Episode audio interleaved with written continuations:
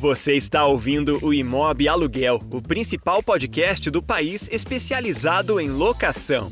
Toda semana debatemos um novo assunto ligado ao aluguel, num bate-papo rápido e direto ao ponto. Uma produção do Imob Report. Apresentação: Carlos Simon.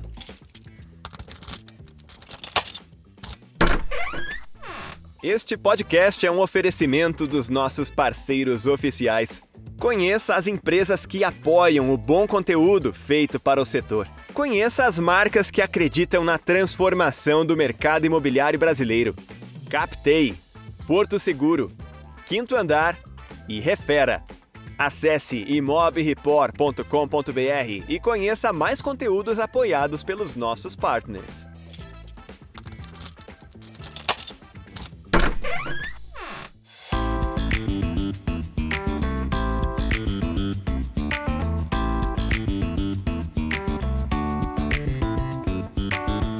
Ouvintes do podcast do Imóvel Aluguel, o principal canal de debate sobre a locação do mercado imobiliário brasileiro. Nessa edição, o tema são as dificuldades judiciais na desocupação do imóvel com inquilino inadimplente. Quando é necessária a ação de despejo e o contrato é resguardado por seguro-fiança, um dos passos iniciais é a exoneração das garantidoras. Mas esses processos têm enfrentado decisões contrárias na justiça, prejudicando também imobiliárias e proprietários. Para discutir o tema, o nosso convidado é o Arthur Tomasi, sócio do escritório de advocacia CCT de Belo Horizonte, que atende cerca de 40 imobiliárias de Minas Gerais e outros estados. O Arthur vê certo desconhecimento do judiciário em relação à lei do inquilinato e vê também como um bom caminho a inclusão de uma cláusula no contrato de locação que preveja a arbitragem extrajudicial para resolver os conflitos mais rapidamente.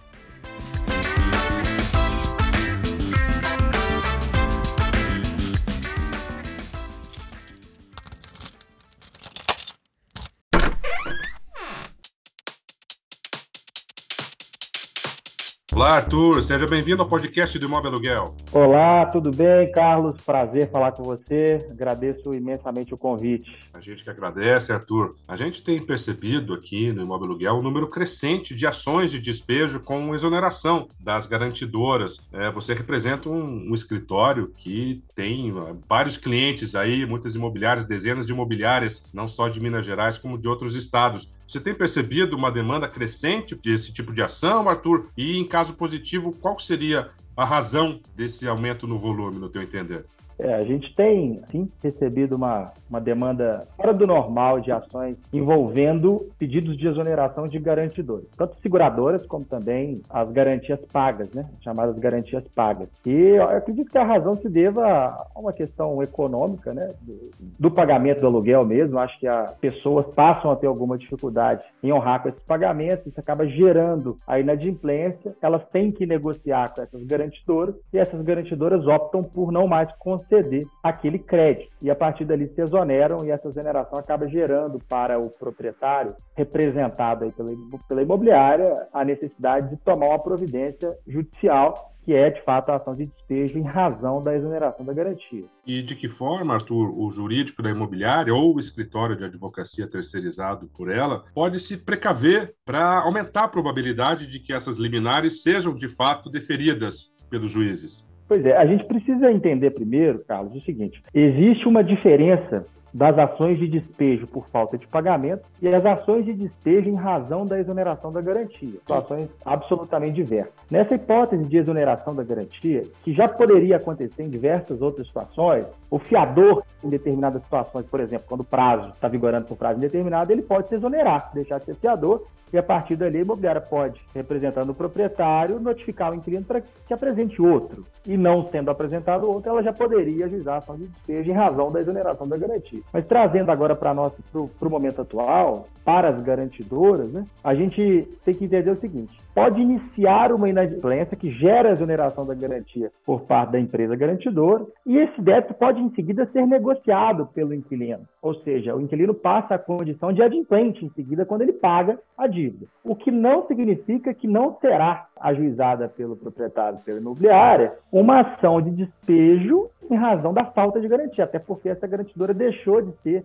aquela responsável por honrar com, com o pagamento dos aluguéis e dos encargos locativos. Então é importante entender que, embora haja uma necessidade de ajuizamento dessas ações, a partir de uma inadimplência que começou, não necessariamente o fato do inquilino pagar vai fazer com que se evite ela. O, o que, que a gente tem que tomar cuidado? As imobiliárias precisam, uma vez comunicadas da exoneração, elas precisam oportunizar que o inquilino faça ou constitua uma nova garantia em substituição. É claro que essa garantia precisa ser idônea, precisa ser uma garantia que preserve né, as condições inaugurais do contrato, ou seja, é, a depender do tipo de garantia, a gente precisa que ela seja, sob avaliação da imobiliária do proprietário, equilibrada com a que foi exonerada anteriormente. E caso, nesse prazo de notificação para que ele faça isso, o inquilino não apresente, esse prazo é de 30 dias, não apresente nova garantia ou apresente uma garantia insuficiente, a partir desse trigésimo dia, nasce o direito de ajuizamento dessa ação de despejo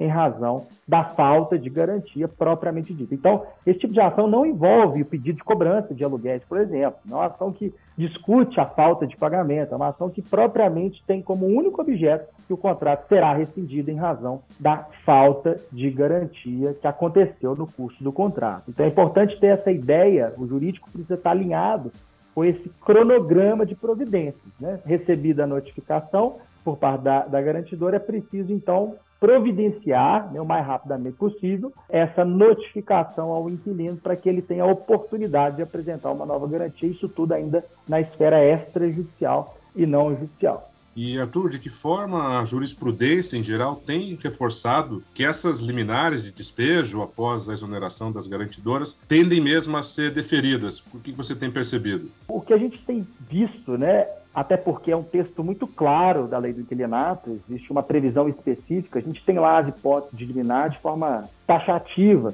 na lei do inquilinato. Essa é uma hipótese, né? A falta de garantia caso ela se perca no curso da locação, exatamente o que acontece. Então, é, o que a gente tem que tomar cuidado é explicar de forma pormenorizada que é a hipótese e, para isso, instruir essa ação de forma é, robusta. Ou seja, você precisa primeiro juntar nesse processo uma notificação recebida pelo inquilino e não só enviada. A prova inequívoca do recebimento é algo que os juízes consideram e a jurisprudência considera como necessário para que você possa ter o benefício da liminar. Então, é, é, muito mais uma questão de, de instrução da ação, com documentos hábeis a comprovar que essa oportunidade ao inquilino foi dada para que ele preservasse a locação e renovasse a garantia, e em seguida mostrar de forma muito, muito simples, muito objetiva, que é a hipótese da lei em que se admite a liminar. E se ainda assim o juiz negar a concessão dessa liminar, Arthur, que tipo de argumento, claro que isso vai depender do despacho do juiz, mas que tipo de argumento, o e o jurídico dela, podem apresentar para tentar a reconsideração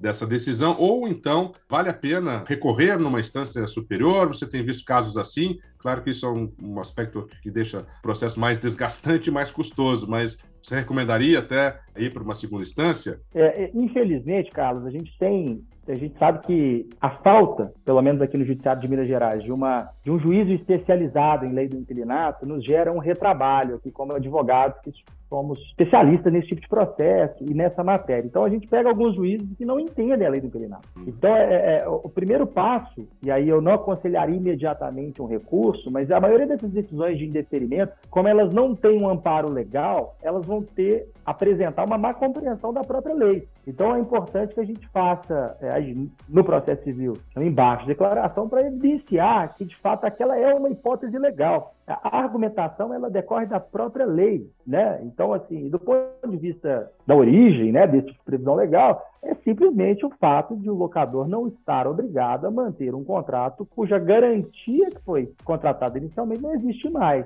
né?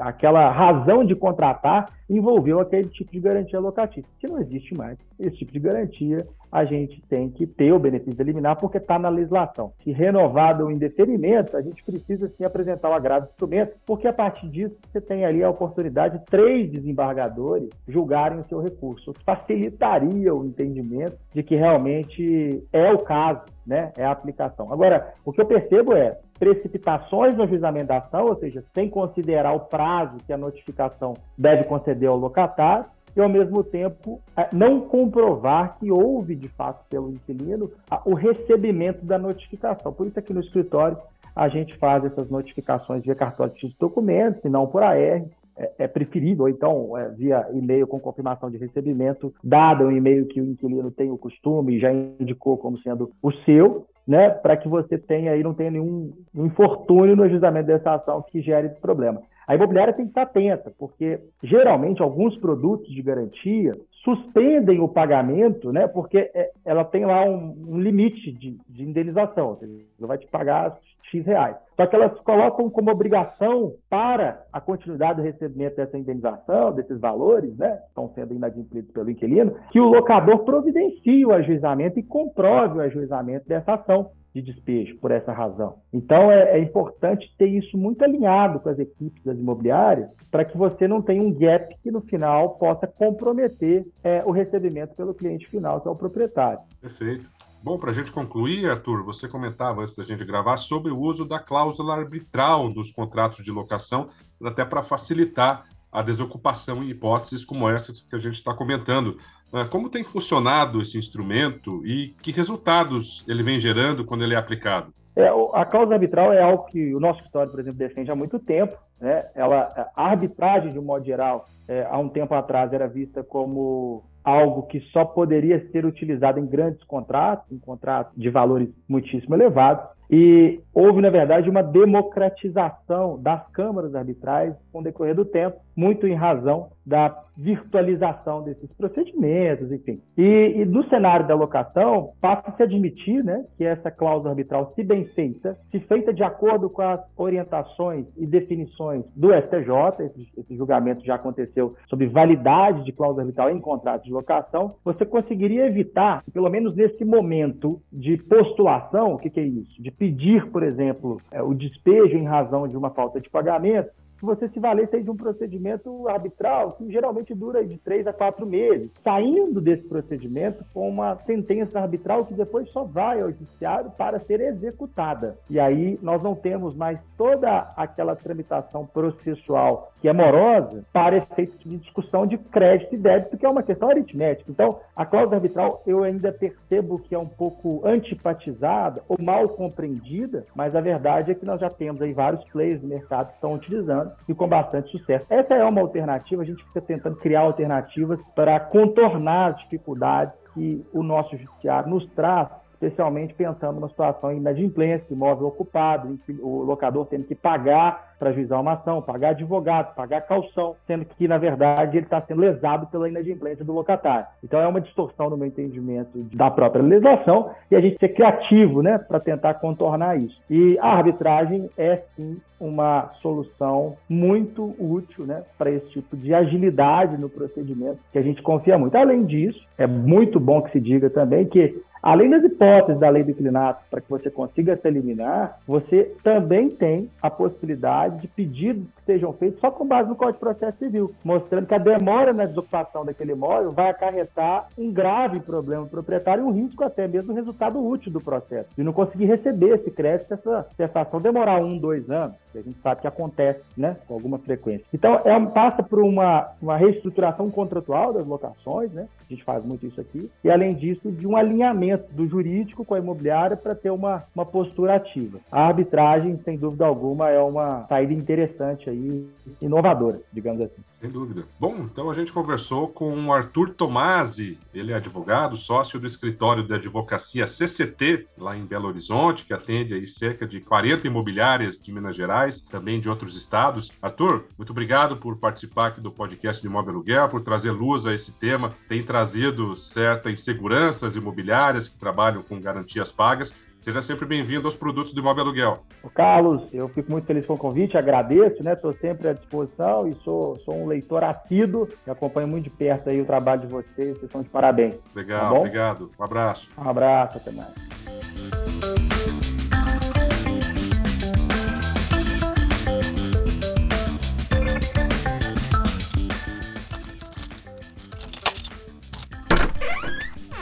Você acabou de ouvir o podcast do Imob Aluguel. Roteiro, apresentação e produção: Carlos Simon. Voz nas vinhetas e spots: Rodrigo Arendi. Edição por Dice Masters Podcasts e Multimídia. Projeto gráfico Alexandre Lemos. Realização Imob Report e Cúpula.